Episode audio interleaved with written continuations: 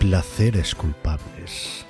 El programa de fuera de series que nos acerca a todas esas series que no nos atrevemos a reconocer que nos apasionan. Respaldados por Lorena Gil y Marichu Lazábal, ahora cuando te pregunten si ves una serie, ya puedes reconocer cuáles son tus placeres culpables. Hola a todos y bienvenidos a Placeres Culpables. Estamos ya en el tercer capítulo y la verdad es que hoy estamos encantadísimas de que estéis con nosotros porque vamos en directo y nos encantaría saber cosas que nos queráis contar, esos placeres culpables en pleno directo. A mí, Lorena Gil, el saludo, que la verdad es que es un placer estar aquí, y a Marichu Olazábal. Marichu, estamos en directo. ¿Qué hacemos un domingo en directo tú y yo? La twitcheada, como si fuéramos dos jóvenes eh, confusas, dos, jovencitas confusas, que dice Ignatius. Sí, súper confusas además a estas alturas del partido. La verdad es que tenemos un, un, programa por delante en el que, aunque ya hemos dejado atrás el día de San Valentín, eh, vamos a traer también unos placeres culpables con un toque moña que sé que Marichu a ti te gusta bastante. Y vamos a traer también pues noticias, cosillas, mamarrachadas varias que a nosotras nos gusta y además nos gusta comentar. Y hoy en directo, esto lo voy a decir varias veces, lo de y hoy en directo que me hace muchísima ilusión. Marichu, comenzamos con lo que ¿qué has visto esta semana? Pues he visto cosas así difusas, he estado viendo El internado la segunda mitad porque teníamos los screeners de antes, he estado viendo también Hierro por lo mismo, que me quedaban de ver un, un par de capítulos. Me estoy poniendo al día con The Flight Attendant, de cara a los Globos de Oro, que podréis eh, seguir en directo además y que haremos un montón de contenidos, bueno, como todos los años que los Globos de Oro nos volvemos un poco locos. Y he vuelto a ver una cosa maravillosa que me reconcilia con el universo, que se llama Don't Trust the Beach, apartamento 23. Oh, yo la he visto, me encanta, Marichu. A ver. Te entiendo. La, Qué la pena gente, de cancelación. La gente que no tenéis conocimiento, a Kristen Ritter la conoceréis de esta serie de superheroína que hizo, que está muy bien, pero vamos. Eh, pero la, la, gente buena de verdad la recordamos porque hacía un papel loquísimo en Las Chicas Gilmore. Pues hace básicamente el mismo papel, pero más urbano y más pasada de vueltas. Y es maravillosa, es una comedia muy loca, es una comedia en donde además está el ya me saldrá el nombre, el James Van Der Beek, que es este señor que salía el cabezón. En... Sí, que eh, Dawson Crece, no me salía. Que es este señor que salía en Dawson Crece, que a mí en Dawson Crece me caía fatal y que Don Tras Beach hizo que su papel me sigue pareciendo horroroso, pero por lo menos él demuestra cierta inteligencia y capacidad de, de, autoparodia. Y la verdad es que luego lo he ido siguiendo la, la pista y el tío explota muy bien el niño estrella que fue a menos. Así que es una serie muy loca. Ahora mismo no está en ninguna plataforma, pero volverá, creo que con Star. Mmm, ay, ahora lo estoy diciendo de memoria, pero el otro día justo vi que, que va a venir en breve, otra vez, porque en sus años estuvo en Netflix. Así que echadle un ojo. Es una comedia muy cortita que tuvo solo una temporada, en donde ella está como las maracas de Machín y hace básicamente el personaje de una señora que no puede pagar el alquiler sola. Y entonces, ¿qué hace? Voy a estar como una cabra. Así vendrá alguien a vivir conmigo, me pagará por adelantado todo el año, pero la asustaré y se largará. Y sí. consigue a una tía que no se puede permitir el lujo de marcharse, y es la convivencia de una persona más o menos normal con una persona nada normal. Sí, Así que básicamente pareció... lo que he visto hoy es esta semana ha sido Apartamento 23. A mí me pareció una comedia estupendérrima. Hay que sí. recordar que, que James Van Der Beek mmm, ahora mismo en redes sociales está pegando un, pero vamos, un subidón brutal, fundamentalmente ya no solamente por él, sino por la mujer. La mujer tiene un montonazo de seguidores porque tienen más hijos que con ocho basta, o sea, es una cosa como muy brutal. Tienen hijos para aburrir, o sea, es exagerado. Y entonces ahora han decidido que se han mudado de, de, una, de un estado a otro, ahora han pasado el calor al frío, eh, los trataron mal en el otro sitio, no sé, la mujer sale, te hace recetas, está, es todo como muy loco y él es muy padrazo. Y aparte él salió en Dancing with the Stars, si no me equivoco, sí. y fue súper polémico porque no ganó él, debería haber ganado, la vida es muy dura, en fin. Este y tipo el, de el, cosas. Yo de lo último que le recordaba es de esa cosa espantosa que hizo CSI, que era CSI Ciber, que me la vi entera, evidentemente, con Larquet. Y él hacía un papel súper... Mmm, serio, afectado, sentimental y era tan ridículo. Bueno, todo en esa serie era muy ridículo. Pero yo creo que es lo último que le vi y si miras IMDB, eh, ha estado haciendo últimamente una cosa llamada Vampirina, que no sé qué es, pero ahora necesito ver. Vampirina es una serie de niños, es una, es una serie de dibujos animados, entonces probablemente es que doble la oh, voz de alguno de los personajes. Qué decepción. Yo, me estaba, imaginando una cosa ya muy tróspida en mi cabeza. Y, era fenomenal, además, estoy convencida. Pero una cosa en la que sí que podemos decir y que nos, que nos, eh, nos dicen por aquí, mira, yo te, lo voy a lanzar porque me noto yo así, como muy loca en este directo. Por ejemplo, aquí, CJ Navas nos dice, él estaba estupendo en pitch. No me consta, lo siento, fatal, muy mal. No me consta. ¿No te consta? CJ, no, no. ¿No viste Pitch? No vi Pitch, no. Estaba Lo siento. Habrá que. Habrá que echarlo es, ojo. Es cierto, Pitch fue una serie, eso sí, tiene que ser para aquellos, bueno, a lo mejor no tanto, ¿no? A la gente a la que le gusta el, el béisbol y es una chica que entra a formar parte de un equipo de la liga de béisbol, cosa que es muy, muy extraño porque no es dentro de la liga de mujeres, sino juega con los hombres. Y entonces eh, él era uno de los cabeza de cartel está bastante bien en Pitch. Hay que decirlo. A mí esa serie me dolió mucho que la cancelaran. Son, yo es que estamos hablando de dos series completamente. Mm. Ah, bueno. Que yo, cuando quieras ahora, casi te lo puedo explicar. yo no lo entendía hasta que me fui a ver un partido en directo de béisbol y entonces dije, Dios, qué maravilla. Es el ambientazo. Al final dices, es que lo tengo que vivir. Y yo además ya me fui a favor de un equipo. Yo, si voy a algún sitio, lo vivo todo, Marichu. Tú como mi madre, mi madre hace exactamente lo mismo. Ah, yo sí, yo todo lo hice. Le da igual el deporte, le da igual, ella tiene que tomar equipo. Además, siempre es por, por motivos muy aleatorios, o sea que. Yo jaleo. ¿Algo más que hayas visto? No, esta semana está bastante comedida, eh, básicamente porque he tenido muchas cosas que hacer. Y eso, me he puesto al día con The Flight Attendant, o me estoy poniendo al día. Estoy en modo los globos de oro a ver qué es lo que no había visto para completarlo. Y The Flight Attendant, uh, ¿sabes qué pasa? Que es que me habían dicho, ay, empieza súper cómica, súper bien. Y en este sentido, pues no, no. No. Pero luego me dijeron, es que es horrorosa y tampoco es eso. Así que no entiendo la nominación, pero tampoco es que sea un castigo tener que verla. Así que ahí estamos. Es una especie de thriller, no thriller, en donde sale la Kaylee Cuoco. Em, eh, gracias. Penny de, la, Penny de The Big Bang Theory, vamos. Y mm, en un papel protagonista en donde hace azafata, que básicamente en la primera escena amanece con un señor al que le han rajado el cuello en Tailandia y ella huye y entonces la persecución de... Ella no sabemos si ha sido, no parece que haya sido ella, pero el hecho es que se despertó con una resaca del copón al lado de un señor al que le han cortado el cuello. Así que es básicamente la persecución y el ir investigando qué es lo que ha ido sucediendo. Bueno, a mí me falta un poco más de thriller, pero. O sea, está bien. Alegre, alegre, no la veo, Marita. No, pero, pero a mí estos temas ya me molan. Sea, ya, pero, si aparece un muerto me gusta. pero que haya dicho cómica, cómica, es que cómica. Le dieron como un aviso así, como de, de mucha ironía en muchas cosas que no acaba de encajar del todo bien, yo creo. Ella no es que esté impresionante tampoco. Y, y la serie es entretenida sin más. Es decir, si, si no hubiera tenido una nominación, diría, jo, pues está muy bien pero como para pensar que a esta señora le han dado la, la nominación a la mejor actriz por los Globos de Oro, es como. No, se me ocurren 1.200 actrices que este año podrían haberlo hecho mejor. También es cierto que tenemos en la cabeza a esta actriz demasiado cercano tenemos de Big Bang Theory.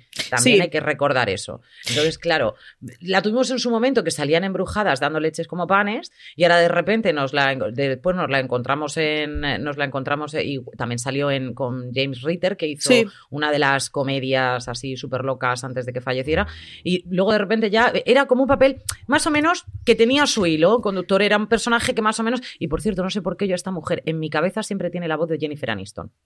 No me preguntes por qué. De hecho, creo que tiene hasta latiguillos parecidos a la hora de, de, actuar, muy, muy, muy similares a Jennifer Aniston. Y ahora de repente la vemos en un papel más serio. No es tan fácil, ¿eh? Yo creo que no es tan fácil. Es como cuando veo a Cara Sedgwick después de haberla visto en The Closer y la vimos en Brooklyn Nine-Nine. No es tan fácil. Sí, sí. Pero, pero mira, por ejemplo, sorprende, pero el, papel en Brooklyn Nine-Nine, o sea, convence perfectamente. Y The Big ah, Bang Theory está muy cercana, pero hemos visto a Kunal Nayar, que es el, el chaval, bueno, señor, porque ya tienen una edad, que hacía de Rush, que salía en un episodio de Criminal de UK la segunda temporada, que hacía un papelón en un episodio muy bueno. O sea, se, puede uno distanciar. Era un papelón dramático, era, quiero decir, me sirve eso, es que tienes el precedente muy cercano hasta cierto punto. Hasta ¿eh? cierto punto. Porque si este señor con un episodio, un solo episodio de 50 minutos, conseguía ser perfectamente verosímil, bueno, pues en una miniserie debería dar para ello. Pero bueno, ah, estoy un poco así pues con esta serie. Tampoco, eh, yo creo que lo de el Don't Trust the Beach es la que, la que más te ha gustado para, esta semana. Sin duda. No, no, y es que de hecho me la puse en plan, ya la he visto varias veces, pero tengo ganas de volver a verla. Porque me parece muy loca, no tiene ningún sentido. Es de estas series que puedes ver medio episodio y luego ver otro medio episodio, porque nada tiene sentido en ningún momento. Mm. No tiene ningún tipo de continuación, ni, o sea, de continuidad, ni ningún tipo de pretensión, y es divertidísima. Así que vedla. Está como las maracas de Machín esta mujer. Es muy maravillosa. Bueno, pues que Mira, a ti te ha dado la obsesión con Don't Trust the Beach y a mí me ha dado la obsesión. Yo he seguido un poquito con mi Ink Master porque claro, ya Vamos a ver, yo dejé Ink Master hacía años y volví con ya una séptima temporada, creo recordar, y digo, venga, empiezo ya desde la séptima temporada. No, no, Lorena, no, nos vamos para atrás. Y sí hay que ver desde la primera hora ¿Qué pasa? Que yo ya me he convertido en juez y jurado. En juez y jurado. Y ahora, como hace tantísimos años, años, ¿eh? que, no, que no lo veía, que ahora cuando veo algún tatuaje que me parece como muy descacharrante, empiezo. Eres como mi padre con forjado a fuego. Yo no puedo, o sea, esas que ahora no están sigue, Un sigue un programa de alascanos. Por ejemplo. Lo ve todos los mediodías y es maravilloso porque cuando sacan un cuchillo te valora el cuchillo. Claro, es decir, cuando ya te metes, yo te he dicho, me ha dicho que yo me meto en los papeles, es decir, si yo me meto en el papel, tú no me has visto a mi verde voice, o sea, yo empiezo, mm, esta no, mm, mm, esta canción no va a triunfar, pero no puedo evitarlo, lo hago en American Idol, lo hago en cualquier cosa, pero ahora ya en los tatuajes, lo cual yo ni dibujo tan bien, no he dicho dibuje fatal, porque hago muchos dibujos para, para, niños, todo lo que sea plano, ¿vale? Pero darle volumen nada. Ahora, cuando yo veo a esa gente que hace obras de arte y de repente veo que hago hacer una mamarracha, empiezo. Mm, mm, mm, Ahora, cuando ya estás casi en la final, que es muy difícil que alguien tatúe mal, es cuando empiezo a ver los detalles. y me noto yo, muy juez aquí, yo, de estas cosas. He de todos modos, lo decíamos el otro día y lo repito, a mí estos programas de tatuaje solo me gustan cuando dibujan mal. Ah, pues no te preocupes. Cuando pienso de por vida esta persona tendrá eso en su piel, lo disfruto. Los primeros capítulos los puedes disfrutar apasionadamente porque hay gente que además hace retratos en los que la señora directamente le han echado como 50 años más encima de los que ya tenía. O sea, una cosa como muy lo que parece un árbol. Pero bueno, he visto eso sí, he visto de Prodigal Son. Sí, eh, eh, en España he vuelto esta semana y he visto el regreso y me ha gustado mucho. Michael Sheen, a ver, Michael Sheen no está muy desatado. No lo digo como algo malo, ¿eh? No, no, no, no. Y espérate, Marichu, porque yo voy un poco más adelantada. Espérate, Marichu, que se nos va a desatar más. Es que está desatadísimo, me encanta. Está, a mí, The Prodigal Son es una de las que más me está gustando como procedimental a día de hoy. Sin duda. Creo que lo están haciendo francamente bien. Me sobra algún secundario, pero este, en esta temporada a esos secundarios le han dado mayor protagonismo y lo están haciendo también muy, muy bien. Sí. Pero es que mm, le han dado un giro a la serie que me gusta mucho, mucho. Lo mismo me pasa con The Prodigal Son que me está pasando con The Rookie. The Rookie, que al principio era una premisa muy chungarra, porque Nathan Fillion, hijo de mi alma, que te hemos visto en tantas cosas, que estábamos ya un poco aburridas de Castle, y que ya pues tienes un, estás entrado en unos años muy estupendos, para que nos vamos a engañar, em, de la primera temporada a estas últimas temporadas que están saliendo, te puedo asegurar que el cambio de Nathan Fillion, ya no solamente físico, que se ha puesto estupendérrimo, todo hay que decirlo. Bueno, eh, Nathan ya siempre ha sido bastante estupendérrimo, ¿eh? No, porque se puso fofo. no nos pero, pero era fofo pero era fofo Porque la cara no se la podemos cambiar, pero estaba, el hombre estaba redondete. Ahora está muy, muy estupendo. Vale, ahora. uno de los, mm, de los jefes que tenemos por allí, no es el jefe máximo, pero es uno de los que les van enseñando, ¿vale? Eh, ¿Qué decirte? ¿Qué decirte, Marichu? Cada vez que aparece en esa pantalla. Pero de todas maneras, ya no solamente por eso, sino es que es una serie que es tan, tan coral que el protagonismo de Nathan Fillion queda como uno más, aunque sabemos que a él le van a dar un pelín más, ¿vale? Pero queda como uno más dentro de, una comisaría en la que pasa absolutamente de todo y en la que es bastante trepidante en algunas ocasiones.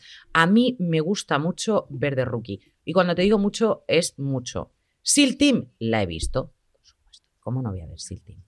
estoy, estoy muy desconectada últimamente de las series de señores que hacen cosas de acción. Es que a mí me gusta mucho los Sí, sí, es una cosa que me suele gustar, pero no sé por qué últimamente. Ayer hablamos por teléfono y me echaste la bronca porque no, no tengo de rookie controlada. Prometo subsanar ese error en algún momento de mi existencia.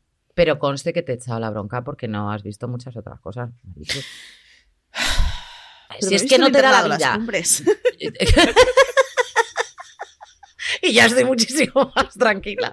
Bueno, pues yo si tuviera que destacar una, yo en esta ocasión, y he visto más cosas, he visto Chicago Med, he visto pero si yo tuviera que destacar mm, alguna cosa, yo creo que en esta ocasión, por cierto, he visto una cosa muy chorra, mamarracha al canto, he visto The Crew.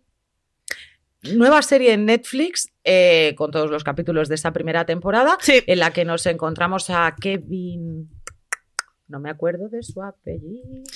Es un cómico estadounidense bastante conocido, eh, que además en la serie se llama Kevin. Es Kevin, Kevin, Kevin James, creo que es. Kevin James, efectivamente. Eh, en el que hacen de un equipo de, de, de Fórmula 1 de carrera. No es Fórmula, es rollo Daytona y tal. Eh, no es Fórmula 1 per se, pero vamos, carreras de coches y tal. Yo mm. pensaba que todas las carreras de coches eran Fórmula 1. Los coches no son iguales. no es por nada, pero no, los coches no son iguales. Pero vamos, yo estoy hablando aquí sin saber, pero Fórmula 1 son más bajitos. Yo de un coche sé que tiene cuatro ruedas y puntos. Pues las tiene. esto las sigue teniendo hasta que el que tiene que poner la rueda no la pone. Es maravilloso. es una comedia muy absurda, muy como cuando te dije veo Mister Iglesias y no sé por qué la veo. Ajá, estamos en la misma tesitura, Marichu, y eso que está es mejor. Pero bueno, yo bien, reconozco, entretenida. Ah. Yo reconozco que a Kevin James le tengo cierta perecita por Kevin mm. Can't Wait, se llamaba la última comedia que hizo, que me parecía un poco... Vale. Comedia de los 90, pero en 2020, ¿no? Era un rollo de esos que, que no estaba redefinido de ninguna forma y era como, pues es que esto fijo que en 1995 me hubiera molado pero claro. Pero ahora está desactualizado. Esta no tiene, o sea, que no te, pero yo tengo que decir, placeres culpables. Esto placer, placer culpable tampoco es mamarrachada a tope que de repente dije Kevin James porque sí que lo he visto en stand-up comedy, a mí me gusta y por eso la, he tanteado. Pero cuando yo no me he visto toda la temporada del tirón, algo quiere decir. ¿Vale? Ya. yo ahí lo dejo. Pero bueno, más cosillas. Eh, hemos visto cositas en redes. ¿Qué hemos visto, Marichu, en redes? A ver, pues noticias locas. En redes hemos visto muchas cosas. Eh, básicamente hemos visto tops. la anotación que me dejaste en el, guion es, en el guion es que nos gusta a nosotras un top. Y es que. Lo que nos Tal cual. Em, romances más satisfactorios en, comedia, en comedias. Y una, la primera foto, de hecho, es em, Mónica y Chandler, que Mónica y Chandler yo creo que es la pareja más bonita que he visto en el universo. Está esta y Lily y James de How I Met Your Mother son para mí mis dos parejas top en el universo. Son muy cookies, se llevan muy bien y son muy amigos. Y básicamente es un top de parejas, así que en esas estamos.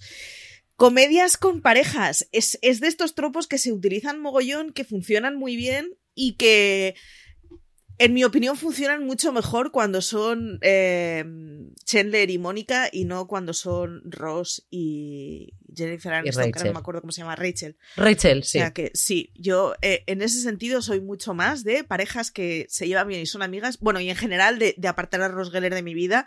Esto es eh, le tienes una manía especial, no es que te lo diga. Ross, red flags completamente. Pero completísimamente. O sea. A ver, tenemos, tenemos dos tops realmente, pero hoy vamos a sacar el. como hemos tenido muy cerca San Valentín, yo creo que ese top de solamente de, de, comedias no lo podemos guardar para otro momentazo en el que nos dé por unas carcajadas locas, pero yo creo que hay muchas más series y han sacado un top especialmente curradito, ¿vale? Sí. Y cuando digo especialmente curradito, es especialmente curradito de series de hace muchísimos años hasta series de hoy en día. Y aquí es cuando Marichu dice, yo hay algunas que no voy a conocer. Y ahí es cuando demuestra la edad que tengo. Y yo creo que las he conocido todas. Absolutamente todas. Entonces, aquí nos van poniendo, no nos lo han hecho como top, sino más bien como recordemos esas proposiciones de matrimonio que fueron tan bonitas y voy a sacar tu lado más moñarra en este sentido, Marichu, y tú las que hayas visto y tú me dices si realmente te parecieron muy dulces, si o si, Dios mío, qué pedazo de, ¿vale? A ver qué te parece. Oliver y Felicity en Arrow. No he visto Arrow. Bien, yo he visto Arrow. tremenda Arrow, que lo sepáis. Yo vi Arrow, la dejé más o menos a mitad, pero sí vi, la proposición que le hizo. Bien, pero es que es Stephen Amell. Bien, porque ella es la friki más super mega friki, con una cabeza, una mujer inteligentísima. Entonces, a mí ese tipo de parejas en las que él es como bueno, es Arrow, ¿qué más queréis? O sea, da, da para todo el mundo. Y luego tenemos a una que realmente es la cabeza pensante. A mí me parece, ese tipo de parejas me parece muy, muy adorable. Pero la siguiente te la voy a dejar a ti, que es Jake and Amy de Brooklyn Nine-Nine. Si no me equivoco, además, eh, es en un episodio de estos de La caza del tesoro que, que tienen ellos y es muy bonito. Y, el, o sea, es de estos en las comedias románticas, cuando hay pedidas, eh, suelen hacer mucho que todo el proceso de la pedida es el protagonista del episodio y el colofón final es la pedida. Aquí no. El episodio iba de una cosa completamente distinta y de golpe es como. ¡Ah! Porque es que además Jake y Amy son de estas parejas muy monas, que funcionan muy bien y que esperemos que estén muchos años. Es una pareja muy sana, muy divertida, que lo llevan muy bien en el equipo de trabajo, que no ha jorobado la serie, que yo en general, con a mí en las series no me gustan las parejas porque generalmente suele ser, vamos a perder calidad. Y en este caso, eh, funciona, funciona muy bien. En general, las parejas en Brooklyn Nine-Nine funcionan muy bien. Y esta es preciosísima de la muerte, completamente. Kevin and Scotty de Brothers and Sisters ¿Sabes que vi la serie y no me estoy acordando de cómo era la pedida? Y cuando miré el artículo estaba en plan, ¿y esto? Me consta, sí, hubo pedida, pero, pero cero, no guardo recuerdos. Y eso que Brothers and Sisters es una serie que me la he visto varias veces, así, en plan, tengo ganas de autoflagelarme con algo. Así que. yo no la he visto. Yo sí. no, la puedo decir. Yo la gocé muchísimo, a pesar de que su protagonista no me entusiasma pero, pero era muy loca. Y luego empalmé con Parenthood, que es un poco... Oh. Parenthood es como la mezcla entre Brothers and Sisters y las Gilmore. Mucho mejor las Gilmore, por supuesto. Por pero, por supuesto, siempre. Pero eh, Brothers and Sisters me, me, o sea, me enganchó fuerte a pesar de que siempre la estaba viendo y decía, pero ¿por qué la ves si empeora tu vida y te deja triste? Y ponías otro episodio. Que es un poco con lo que me pasa con la serie de esta semana, ya lo veréis. Yo, mm, Brothers and Sisters, no lo vi, pero sí que vi Cheers. No sé si tú la viste, Marichu. Estamos hablando ya de, sí, o sea, yo soy, a ver, yo soy consciente que he visto Cheers. Y soy consciente de recuerdos de pequeña de estar en casa de mis abuelos en el obrador y viendo Cheers. O sea, yo la he visto. No recuerdo nada de Cheers. Era muy pequeña y solo recuerdo imágenes de un bar y posiblemente el 90% de las bromas que no entendería porque era muy pequeña. Yo sí que he visto Cheers, esa proposición de Sam y de Diane, ese Ted Danson, que ahora adoramos tantísimo en, en The Good Place, o lo estamos viendo en Mr. Mayor, o lo hemos visto en, en, CSI también, ¿no? Si no me equivoco, es, o es en, NCI, en CSI. Es decir, lo hemos visto ahora, y además ahora es uno de los actores eh, más ensalzados, ¿no? En, dentro del, del mundo de la comedia, pero es que llevaba tantísimos años haciendo comedia, en su momento fue considerado un sex symbol absoluto, y lo que sí os puedo decir es que con su segundo matrimonio, Hicieron además un documental precioso porque él está casado con una actriz también bastante conocida y eh, cuenta cómo se conocieron, cómo los dos estaban con otra persona y en cuanto se vieron sabían que iban a estar juntos y ya muchísimos, muchísimos años juntos y la manera de mirarse la manera de mirarse que tienen es una cosa maravillosa y lo que se dicen el uno al otro es absolutamente precioso. Así que la de Sam and Diane no sé, pero la, de, la real de Ted Danson me parece estupenda. Ted Danson es ese señor que yo tenía prácticamente borrado de mi memoria hasta que salió en CSI claro. y consiguió en CSI hacer un papel que era muy cómico. Tenía muchos toques cómicos sin hacer ningún chiste. Era muy bueno. A mí me, enamoró completamente entonces y bueno, luego, claro, luego llegó de, Good Place y ya, pues, ¿qué quieres? Se sale. Se. Tenemos a Casey Anderson en Chicago Fire, que yo no sé si tú la ves. No, yo los múltiples Chicagos no los veo, sobre todo porque no los entiendo. Sé que son muchos, pero no los acabo de diferenciar. Yo sí. Eh, con los Chicagos me pasa como cuando no leía Pratchett aún, que era como, no estoy entendiendo por dónde tengo que empezar. Necesito una guía del usuario. Me pasa lo mismo con el Arrowverso y entonces no las empiezo a ver porque no las entiendo pues tampoco tienes que entender mucho porque Chicago Fire es muy sencillita, ¿eh? O sea, puedes verla Pero en cualquier hay muchas, tienen que tener una lógica entre ellas, ¿no? Sí, bueno, de vez en cuando se unen, sí, es decir, por ejemplo, hay un incendio y uno lo ha provocado, pues te llevo directamente a Chicago PD. Hay uno, un incendio y este se ha quemado, bueno, pues te llevo a Chicago Tampoco es una cosa así. Y de vez en cuando sí que hacen una, un, un par de capítulos que vayan entrelazados entre todos. Pero realmente no, es los mencionan, pero no es que estén todo el rato, o sea, de vez en cuando salen, pero hacen así apariciones estelares de, entre unos y otros, pero tampoco es una locura. Lo que sí vi yo y lo disfruté fue Chuck. Eh, fue una, una serie que para mí me pareció muy, muy dulce, francamente te lo digo. Y Chuck and Sara fue una de las grandes parejas que todos estábamos esperando que se pidieran matrimonio. Este chico, por cierto, lo que ganó, ¿cuánto se cortó el pelo? No, no lo sabe nadie. A mí, la propuesta de matrimonio, pues tampoco es para tirar cohetes. Esta mujer mm, daba unas leches como panes y a mí es una de las cosas que más me gustaba. Cuando él ya empieza a también saber pegar y a también hacer tal, pues bien, comedia más que, más que otra cosa, pero tampoco la vi especialmente relevante. La que sí puedo decir que no recuerdo, menos mal, es Bobby and Pam de Dallas. Recuerdo Dallas, no recuerdo verla porque era muy pequeña y veía algunos flashes así cuando mis padres las estaban viendo. Yo de Dallas recuerdo reposiciones en TV3, pero reposiciones en TV3 y tampoco les hice mucho caso. No he sido nunca demasiado de culebrones, también tengo que decirlo. Dwayne Whitley de Un Mundo Diferente, yo no sé si tú llegaste a ver Un Mundo Diferente, esto fue la continuación del show de Bill Cosby. Eh, Dwayne Wayne se hizo muy conocido sobre todo porque llevaba unas gafas, ¿vale? Eran las gafas normales de ver, eran redondas y se bajaba las gafas arriba que eran las de sol, ¿vale? Efectivamente. Pues esas gafas se hicieron súper conocidas y Whitley era la súper pija que nada podía tocarla, que todo, hasta que se convirtió en una mujer maravillosa y de ahí sacaron el, esa parte del romance. Yo sí la vi, a mí sí me gustó, pero porque creo que son personajes a los que les coges muchísimo cariño. Don Abbey ha sido una serie que ha marcado también un antes y un después para toda la gente que no estaba muy metida dentro de esa época victoriana. y dentro y Van a hacer una segunda peli, por cierto. ¿Tú la has visto, Don Tonavi? Sí, Don Tonavi, además, eh, Don Tonavi es de las que me he visto un par de veces. Recuerdo poco de Don Tonavi porque las dos veces que me la he visto no he sido capaz de administrarme y me la he consumido compulsivamente. Entonces, para mí, Don Tonavi es prácticamente una temporada muy larga. O sea. Vale. ¿Y Lady Mary and Matthew te parece un amor de, de los Es que, a mí Lady Mary me gustaba mucho. Eh, me ah, parecía muy sosonga. Entonces, mm, el rollo de personajes así un poco tristes existencialmente a los que les vaya bien, ya me gusta. Entonces fue de esas pedidas bonitas, además, si no me equivoco, era un episodio, si no navideño, ahí le andaba, y, era como tierna, bonita, pero, pero es que yo en Don Tonavi lo compro absolutamente todo. No soy capaz de ser mínimamente crítica con Don Tonavi, lo reconozco. Yo, Don Tonavi es que la dejé a mitad. No me, no me lo sé, Maricho. Lo sé. luego me puedo flagelar de todo el. Ahora no me, no me apetece. Pero, está, está tiempo de ponerte al día antes de la segunda peli. ¿Sabes? Es que no. Tú pensarás, ¿y no te encantó? Mm, no tanto. Algo que tenga no tanto. Si no, yo la habría.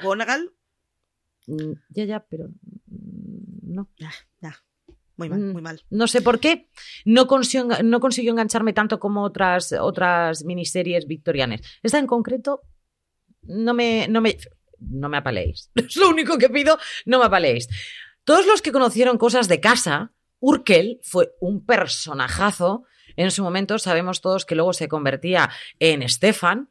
Y así fue como terminó conquistando a esa, que realmente sí y no, eh, pero sí como le hizo la propuesta de matrimonio a esa Laura, que Laura Winslow, que todos estábamos esperando. Yo creo que nos pilló a todos como, eh, ya nos da igual. ¿Sabes qué pasa? Es que a mí Family Matters no me gustó nunca. La vi porque era, o sea, si no veías Family Matters no te enterabas de la mitad de las conversaciones que había en el universo, esto es así. Pero el personaje de Urkel siempre me generó mucho rechazo. Y, entonces es una serie que la vi entera, pero si quieres que te diga la verdad, no me pareció importante nada de lo que vi. Nada. Y luego sí que es de esas series que no tengo muy claro si, si porque no lo merecía o, o porque no y ya está. Pero no nos ha quedado nada de esa serie. No hay escenas, GIFs, imágenes, cosas que, que, nos haya quedado en la memoria más que el personaje de Carl. Pero el personaje de Carl. Mmm, pues prefiero el que hace la jungla de cristal, si nos ponemos así. Quiero decir, que al final es un rollo. Entonces, es una serie que para todo lo que movió y todo lo que consiguió invadir la vida social, no ha quedado nada, no ha permanecido. La única, la única frase es la de la de he sido yo, que sí, pero, así con los tirantes y tal. Pero tampoco. Pero es que a mí me, es como a mí me parecía tan parchosita esa parte, entonces tampoco es una cosa que haya mantenido en mi memoria. Yo que no soy tanto de, este tipo de series, a lo mejor como tú, ¿de Flash tú sí la has visto? De Flash no la he visto. Mm, pues entonces tengo un problema con los superhéroes. Los superhéroes me estoy empezando, me están empezando a importar los superhéroes con WandaVision. A mí mi gran problema con los superhéroes era que Iron Man me cae bien porque es un crápula, pero el resto no les entendía, no me importaba nada de lo que pasará en su vida. Entonces no veía superhéroes. Y WandaVision es la primera cosa que está consiguiendo que, coño, me despierta curiosidad de esta gente más allá del hecho de que peguen piños. Y yo tengo un problema. WandaVision y yo. ¿No? Yo la estoy disfrutando mm. mucho, a pesar de que no estoy entendiendo nada de lo que veo, ¿eh? He visto los dos primeros. Y yo sí, porque a mí, concretamente a mí, las, las películas de superhéroes sí que me gustan. Eh, es de las pocas cosas así de fantasía que me pueden llegar a, gustar. Y. Mm, yo con ¿Pero por qué? Porque es que disfruto lo que veo, me doy cuenta que me pierdo cosas, luego escucho el podcast de Universo Marvel que tenemos, me doy cuenta de que no he entendido absolutamente nada, y entonces algunas semanas reconozco que me he vuelto a ver el episodio de plan, bueno, y ahora con los spoilers, y no los spoilers de trama, sino los los de manga cultural. Sí, sí, sí, sí, sí, sí. Y entonces eh, recomiendo muchísimo Universo Marvel y los artículos que está haciendo Raquel todas las semanas en Fuera de Series para, para aquellos que, que, como yo, veis Universo Marvel y no sois capaces de entender nada más que las referencias de las series. Yo sí que he visto, además he visto casi todas las películas que han salido, pero no sé por qué, a mí, quizás porque tengo mi cabeza embrujada, o tengo en mi cabeza esa época en la que he visto ese tipo de, comedia y las incluso las he llegado a revisionar. Entonces les he cogido una especial dulzura y esto me parece eh, todo muy forzado y saca como para el chascarrillo y la risa. Y luego al final tiene otro, otro rollo y otro trasfondo, pero yo francamente no soy de ese tipo de humor. Entonces, la he dejado a lado, me he tragado dos capítulos y dije, ya hasta aquí puedo leer tarjetita por aquí. Y no el tercero es en el que se separa completamente del hecho de que la apariencia es una comedia. No, y ese es en ese momento en el que, o sea, el primero y el segundo fueron una cosa así como, no sé muy bien a dónde va, y el tercero es ese momento en que dices, sigo sin saber a dónde va, pero ellos saben muy claramente a dónde van. Entonces, a mí fue el episodio que hizo que me quedara con la serie. Eh, con todo, ya te digo, yo de WandaVision, eh, mi madre y yo entendemos lo mismo viendo WandaVision prácticamente. Entonces, mm, yo necesito guías del usuario con esa serie. Pero es eso, es la que está consiguiendo que los superhéroes me despierten un poquito más de interés que el, el cero que tenía yo con ellos. He visto todas las pelis de superhéroes y no recuerdo ninguna. Ay, yo, Me pasa lo mismo con Star Wars. Las he visto con mi marido todas y no te sé decir de qué van no me hace. ¿Ves? Star Wars, por ejemplo, no soy yo muy fan de Star Wars, pero bueno, ya insisto, hoy es el día para que nos apalen. Totalmente. Yo, reconocí un par de veces que no había visto de Mandalorian y, hubo comentarios al respecto, bastante castigadores y con razón. No, no la he visto, pero a mis hijas les encanta Bebé Yoda. Si con eso sirve, porque a mí ni Bebé Yoda. Es que me da. Pero tengo un pijama de Bebé Yoda. No sé si sirve. Te iba a decir, yo por aquí de hecho tengo un Baby Yoda, no sé si lo veréis, arriba de todo. Yo tengo pero obviamente no es mío. O sea que...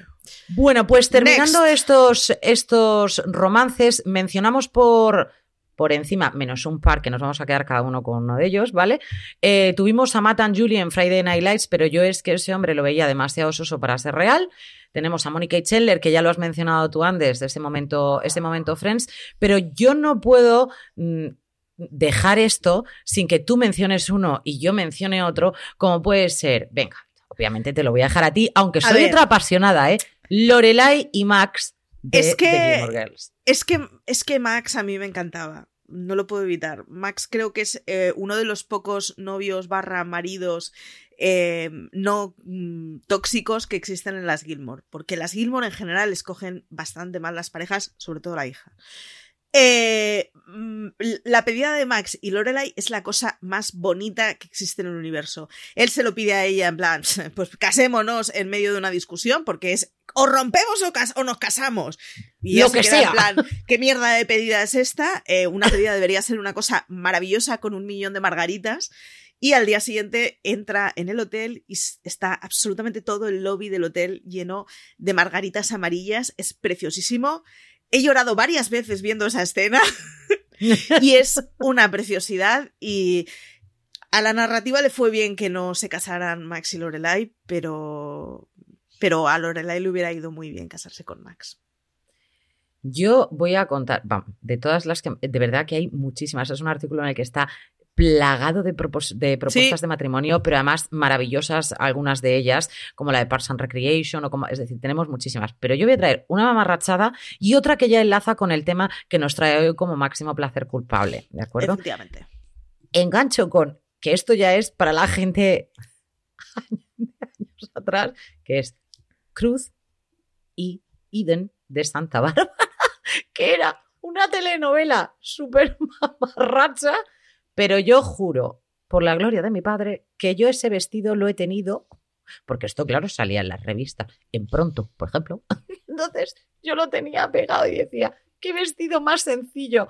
Buscarlo, por favor, y entended mi momento en el que yo era muy, muy pequeña y entendía que ese vestido era muy sencillo. Unas mangas de farol de cuando los referentes se imprimían, o sea, mm, se recordaban de las revistas y se pegaban en sitios. Que Como debía ser. Esto es una cosa que ha desaparecido. Cuando veo las habitaciones de las chavalas ahora, son habitaciones super cookies, en donde las fotografías están con pinzas y toda. O sea, yo de toda la vida, blue tack y recortar revistas en la pared.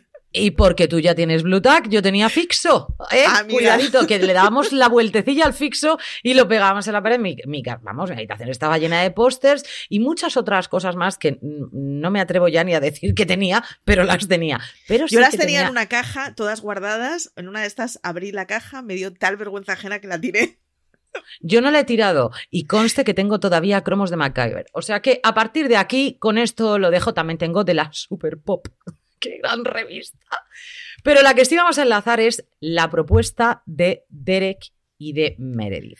¿Por qué? Porque ese es hoy nuestro placer culpable. Vamos a traer un poquito de Anatomía de Grey porque regresará dentro de poco. Yo sí que ya la he empezado a ritmo de Estados Unidos, aunque llevan un parón larguísimo, o sea que vimos muy pocos capítulos. Ellos sí que han enganchado ya con, con el COVID.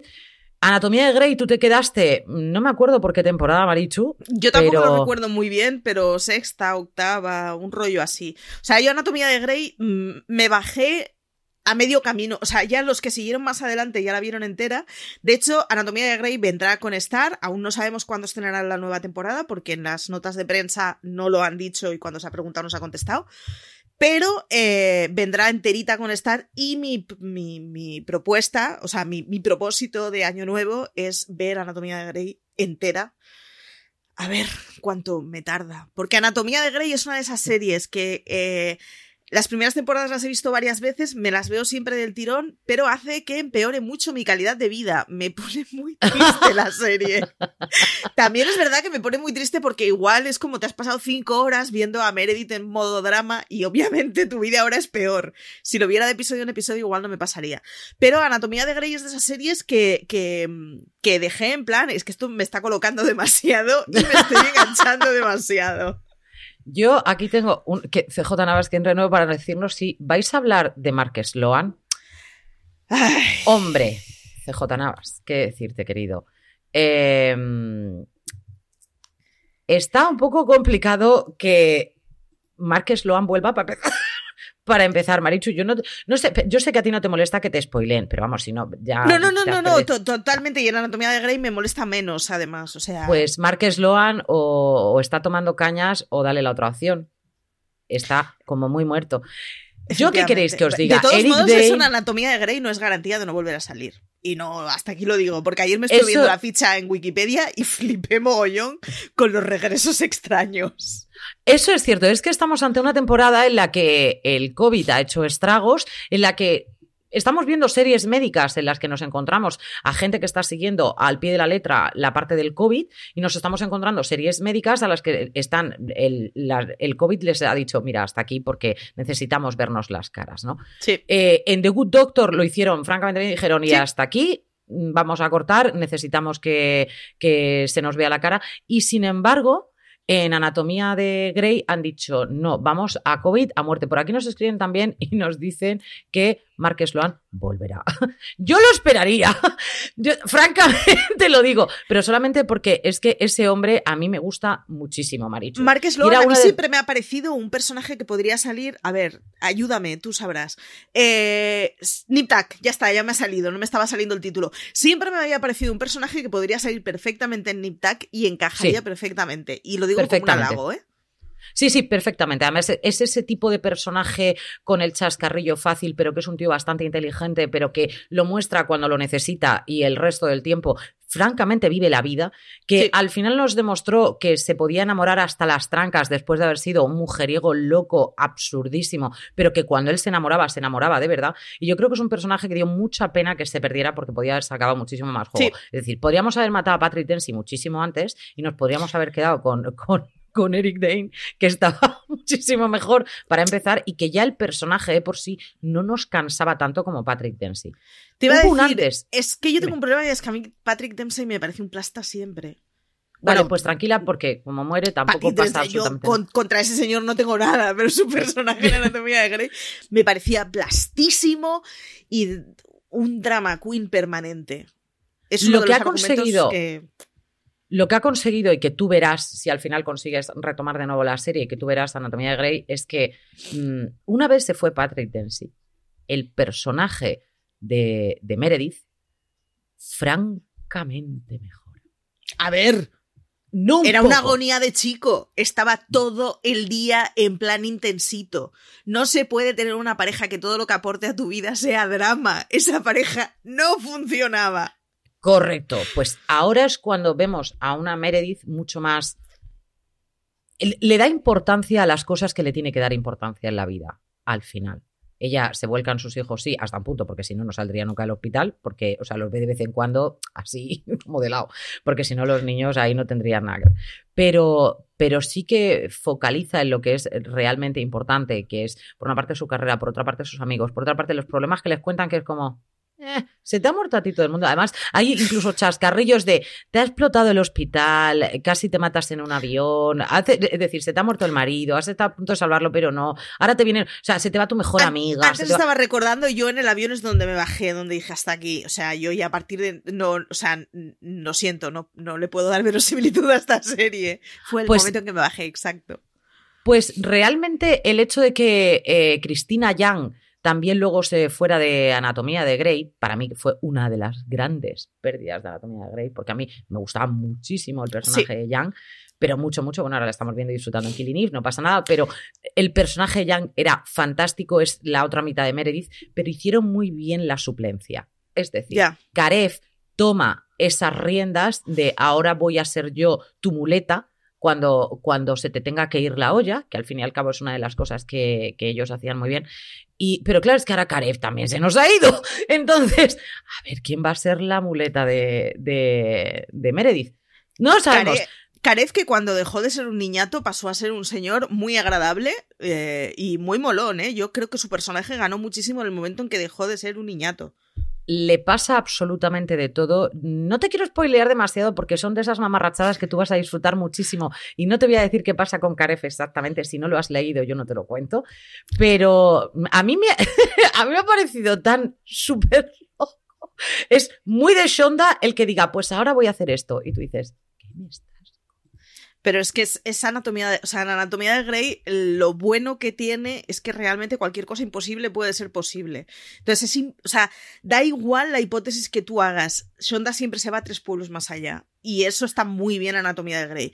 Los que en algún momento se nos hizo bola, nos bajamos del, del barco, pero está muy bien que pueda seguir con la cosa de decir, pues despatarre, pues despatarre para adelante. Y infinitos años. Sí que es cierto que las primeras temporadas de Anatomía de Grey eran muchísimo más el despiporre. Creo que esos eh, cuartos del hospital estaban muchísimo mejor utilizados. Creo que era una... ¿Qué deciros? Era un poquito más... Vamos a decir la mamarracha, pero yo creo que dentro de su mamarrachada era donde estaba toda la gracia y ese placer excesivamente culpable que es Anatomía de Grey. Yo es de las series que espero cada semana. O sea, en cuanto regrese, yo lo primero que hago es viernes play. O sea, no, no puedo evitarlo. Necesito ver esa anatomía de Grey. Mm, destacar que hay algunos personajes y algunas parejas que me están pareciendo que no las entiendo, no sé qué hacen ahí, ni, ni pegan, ni pinchan, ni cortan, entre ellas la que tiene Jessie Williams con, no me acuerdo cómo se llama la actriz, la que hace de hermanastra de, de Meredith. Sí. Que no me acuerdo cómo se llamaba ni el personaje, pero sí. Pero es que no, es que no. O sea, es que no, no me, no me pega. No me pega. Por cierto, os recuerdo que a Meredith todavía le falta una hermana que mm, salió, hizo un flash flash al principio de las temporadas y eso no ha, regresado. Y nunca más se supo. Entonces, a mí esto me parece como muy maravilloso por si en algún momento la pudieran rescatar. Nos faltan hermanos. Fíjate lo que te estoy diciendo. Anatomía Grey es un placer culpable. sin, sin, soltar spoilers, si Riverdale consiguió rescatar a un hermano muerto. Mm, Ah, no, esta no está muerta, esta está, esta está no, No, pero que por eso digo, si Riverdale rescató hasta un muerto, eh, en fin. Ay, ojalá me, me, rescataran a mí, Eric. Es que, Eric, es, es, mucho para mí. Es mucho para mí. Y por cierto, Marichu, esta va para ti. Aunque lo que vaya a salir es un poco loco. Esta va para ti, porque tú te sabes todas las fechas. Pero lo mejor del caso es que una de mis hijas nos está escuchando. Y pone una cosa como esta. ¿Cuándo va a volver Brooklyn Nine-Nine? Que la estoy esperando. Eh, eso querría saber yo también, porque además Brooklyn Nine-Nine la he vuelto a ver entera con, con el canario estos últimos meses y me he quedado en plan, necesito ver Brooklyn Nine-Nine. Y es que la sexta temporada, si no me equivoco, se emitió en España hace poco. Eh, aún no está en Netflix y en Estados Unidos está paradita y ya veremos. Pero Brooklyn Nine-Nine ya nos han dicho que la octava va a ser la última temporada, cosa que me parece fatal. O sea, en una serie que funciona y hace esos ocho años tendrías que haber estado hasta el nueve. Hubiera sido ya la coña. Maravilloso, sí. Pero bueno, nos vamos a tener que conformar con ocho temporadas. Eh no, sabemos No me basta ocho temporadas, no me ya lo sé. Con ocho no basta en este caso, ¿no? Con ocho no basta. Pickup nos escribe de nuevo y nos dice que efectivamente que en Anatomía Grey sí, hay parejas bluff. Hay muchas parejas bluff y estamos esperando que Meredith encuentre a esa pareja que maravillosamente le ha mandado Cristina Young. Yo con eso te lo digo todo. A mí me parece una pareja estupenda y me encantaría que saliera. Pero bueno, vamos a ver, vamos a ver. Lo que sí vamos a hacer cuando la traiga a estar, prometo. Lo que sí vamos a lo que sí vamos a hacer es hacer un remember como cada semana y nos vamos a ir a un par de series que a nosotros mm, nos gustaron mucho en su momento, que hay algunas que son de hace mucho tiempo, hay otras que son de menos tiempo, pero que creo que merece la pena mencionar para todos aquellos que no la hayáis visto. Entonces, Marichu, tú me traes cuál? Yo traigo Two Broke Girls, que es una serie que yo la vi cuando se empezó a estrenar en España. Me pareció una serie malísima, muy mala, que no tenía nada de gracia, hasta que coincidí con un episodio en versión original. Y lo que pasa es que es una serie que doblada se destripaba completamente. Y entenderéis el símil. Imagínate una serie española en donde unos de huelga o de Huelva, otros gallego y otros euskaldún. Y mucho de la lógica que tienen su comportamiento es que todos son inmigrantes de sitios distintos ubicados en, pongamos Madrid. Eso es tu Girls con Nueva York, con inmigración de dentro y de fuera del país, con, pero es muy importante. O sea, Two Girls está eh, protagonizado por dos mujeres, en donde una de ellas es la pija, más pija, rubia y blanda que te puedas echar a la cabeza, y la otra es todo lo contrario, es una neoyorquina, morena, caderona, de estas que todas las historias que tiene de su infancia. Bueno, sí, o sea, a mí me parece la mejor más bonita del universo. Está en WandaVision, por cierto. Oh, me parece la mujer más hermosa que pueda haber, que se llama. Eh, Kat Dennings. Kat Dennings. o sea, espectacular. Stunning, que dicen los americanos. Sí, es una sí, cosa, sí, sí. A mí, de verdad, me, me, quita el habla. Pero además hacía un papel que era muy divertido. Era muy divertido porque era una tía muy inteligente, pero muy poco educada, de muy poco formada. Y entonces era una tía en donde tenía mucha cabeza para entender muy bien las cosas y para leer las situaciones, pero claro, todos sus referentes eran desgraciadísimos y sin embargo lo explicaba, lo explicaba con mucha gracia. Y es una serie que hay que ver en versión original. Eh, Broke Girls tuvo, estoy intentando hacer memoria, pero yo creo que tuvo como seis temporadas, una cosa así, mm. seis, siete mm. temporadas tendría.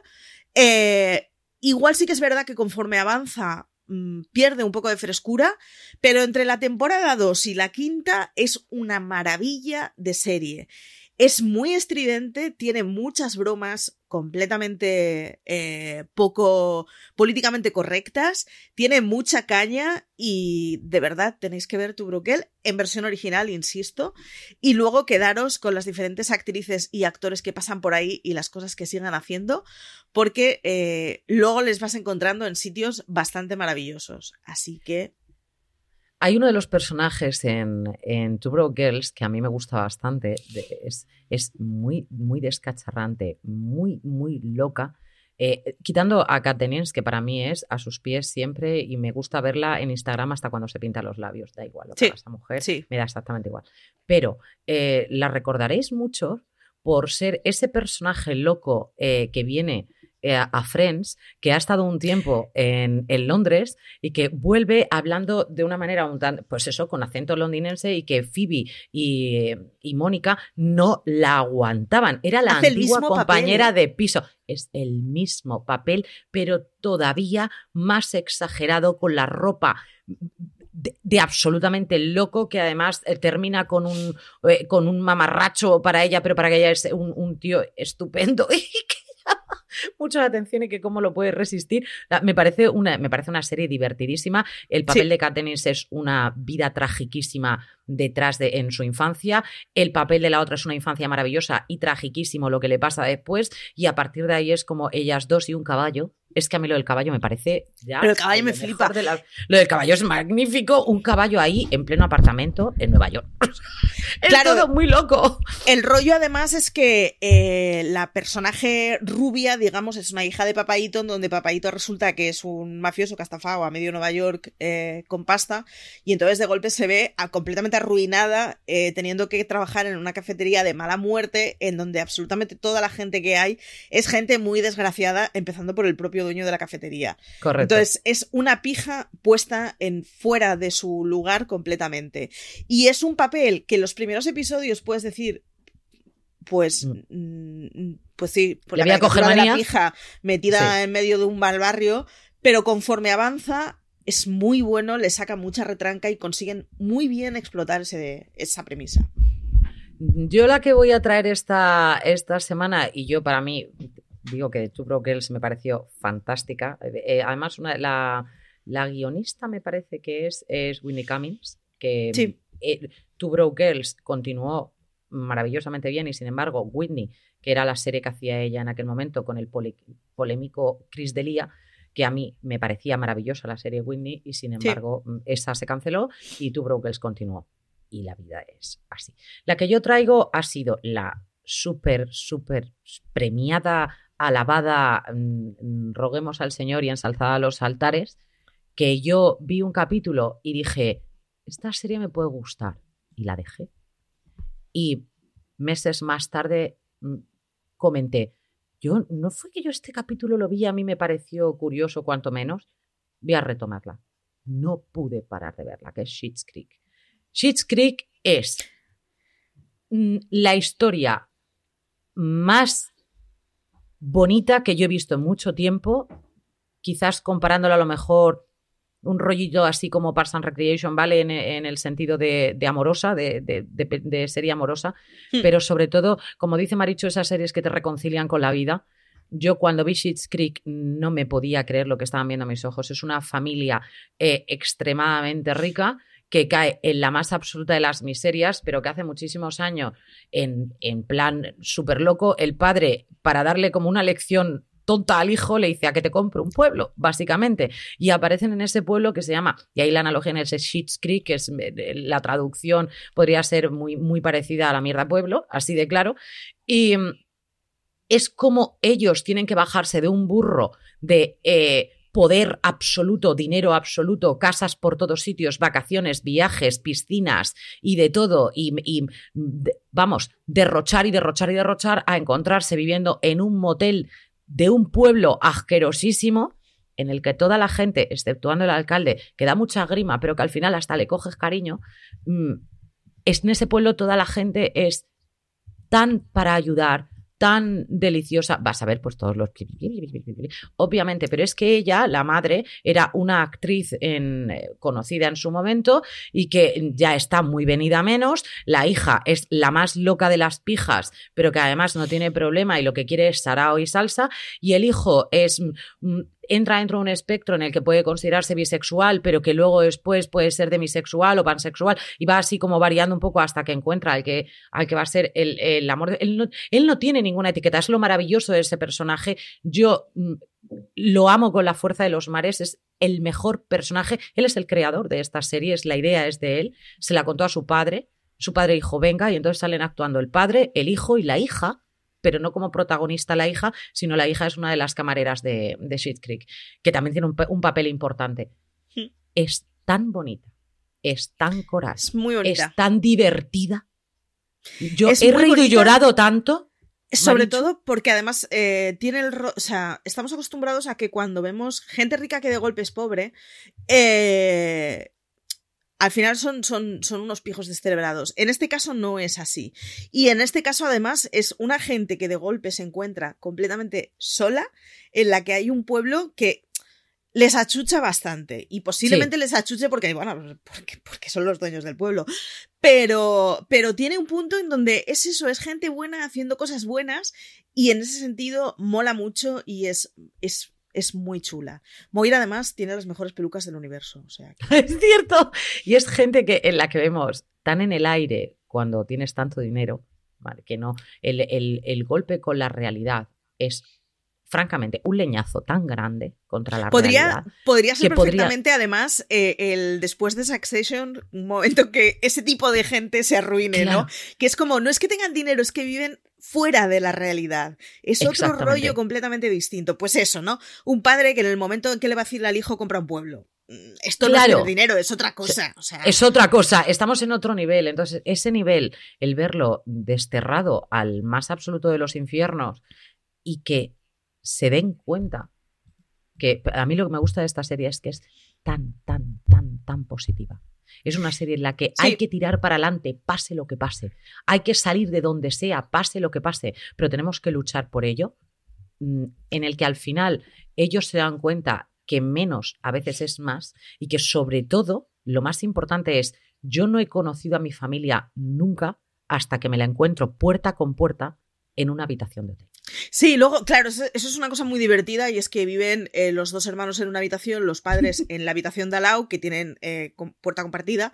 Y entonces, claro, no, o sea, no es el rollo de que de golpe hayan sido arruinados, es que es una gente que se podía permitir el lujo de vivir aislado de, su familia porque compraba todo lo demás. Es como, no, o sea, no necesito que mi madre me dé un caldo cuando tengo gripe porque ya he contratado a una señora para eso.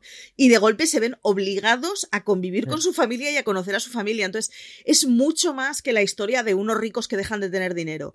Y la verdad es que está, o sea, está hecho con mucha gracia, es muy divertida y es muy tierna. Yo reconozco que la dejé en la tercera temporada. Mm, no como acto consciente de dejarla, es que vi hasta la tercera y dije mañana sigo y mañana nunca llegó. Pero es de estas series que tengo que acabar de verla porque, porque eso, porque era muy bonita y te reconciliaba mucho con el mundo y estaba muy bien hecha. Marichu, yo te digo, que esa es la serie, que si te tuvieras que poner con alguna serie en algún momento. Que sí, que sí, que sí, y que además que, Porque tú vas a emocionarte más que yo. No, y que acababas además como satisfecho, es como, pues he visto algo guay, o sea, he visto gente buena haciendo cosas buenas, mola. Pero es que a ti te va a gustar todavía más que a mí. Que, ya es decir, y yo soy fan de Schitt's Creek, de, por favor que alguien me ponga 400 camisetas y 12 pelucas de esa señora y no tengo problema tú todavía vas a ser más fan porque tú tienes ese lado em, más dulce todavía, igual que el lado asesino muy parecido, el Con la medida de Schitt's Creek yo he llorado. Y no la he visto, quiero decir, la he visto solo descontextualizada en un corte. Y aún así, es, ver ese momento y es acabar como una magdalena. O sea, es una serie muy bonita. No, o sea, y además no es compleja, no es una serie es que si no, me no, un episodio, no, no, la puedes ver. Pero no te lo pierdas. No, pero que la puedes ver perfectamente un día después de cenar que estés cansado. No te va a reclamar ningún tipo de neurona. Y sin embargo, reconforta mucho. reconforta mucho y yo solamente digo que eh, si la canción de Tina Turner de Best ya era buena en su momento, bien, ahora es cuando la vais a ver y la vais a escuchar desde otro punto de vista completamente diferente. Y yo creo que eso es una de las cosas, de los momentos. Es como lo que hablábamos en el capítulo pasado de Tom Holland haciendo lo de Umbrella. Es el momento en el que yo he visto una y otra y otra y otra vez cómo cantan por una parte de Best, uno de ellos, y por otra parte cómo interpreta otro de Best. A mí me parece de lo más dulce, por una parte, y de lo más animado. Y bueno, ahora yo yo la tengo ahí puesta como una de las favoritas en Spotify, vamos, sí o sí, no puedo parar. Eh, y ya era una canción que me gustaba. Lo que ha hecho ha sido que me guste todavía más de lo que ya me gustaba, porque le encuentras mucho más sentido a esa canción. Porque esa canción que la vemos tan animada es una canción muy romántica al fin y al cabo. Entonces, yo recomiendo Six Creek, en este caso Marichu recomienda Two Girls, eso sí, en versión original y con esto, Marichu, acaban nuestros placeres culpables en este tercer capítulo. Nos vamos despidiendo. Gracias a los que habéis estado ahí, los que nos habéis estado escribiendo. Yo sé que hoy no hemos, ni hemos avisado. Hemos dicho salimos en directo porque estamos así. Ah, sí, salimos a pelo. Y casa de golpe y gritamos, vamos a hacer la twitcheada. El programa esta semana va en directo. Y, sin problema, porque Marichu y yo somos así. Y es una cosa que estamos empezando a hacer en Fuera de Series y que vamos a atender bastante a eso, a pues ya que grabamos, lo emitimos en directo. Lo pues tendréis igualmente, como siempre, el programa el martes en, los servicios habituales. De todas maneras, avisaremos. La próxima vez, si eso ya vamos avisando. Hablamos con el community, por favor. Avisa un poquito de que vamos a estar en directo. Por lo demás, nos vamos despidiendo, Marichu. Ha sido un placer, querida. Bueno, muchísimas gracias. Me voy ahora. realmente me voy a leer un informe de un análisis geotécnico, pero me voy a ver serie. Luego, Me encanta, a media tarde descansaré y aprovecharé para ver series hoy, así que. Bueno, pues yo no sé, yo probablemente, pues ya sabes lo que me toca, ¿no? Sí, Marichu, mi vida es. Es lo que tiene tener niñas. Claro, es lo que tiene tener niñas, pero por el momento me quedo con estos placeres culpables, me quedo con uno de mis grandes placeres culpables. Yo estoy encantada que hoy haya llegado Anatomía de Grey con Jesse Williams descamisado y con lo que haga falta, porque para mí Anatomía de Grey es un placer, no me canso de verla podría parecer que después de 18 temporadas, no, aquí sigo, fresca como una lechuga y si viene un fantasma, lo seguiré viendo. A todos vosotros, gracias por acompañarnos una semana más en Placeres Culpables. El saludo de Lorena Gil. Hasta la semana que viene. Gracias. Oh, oh,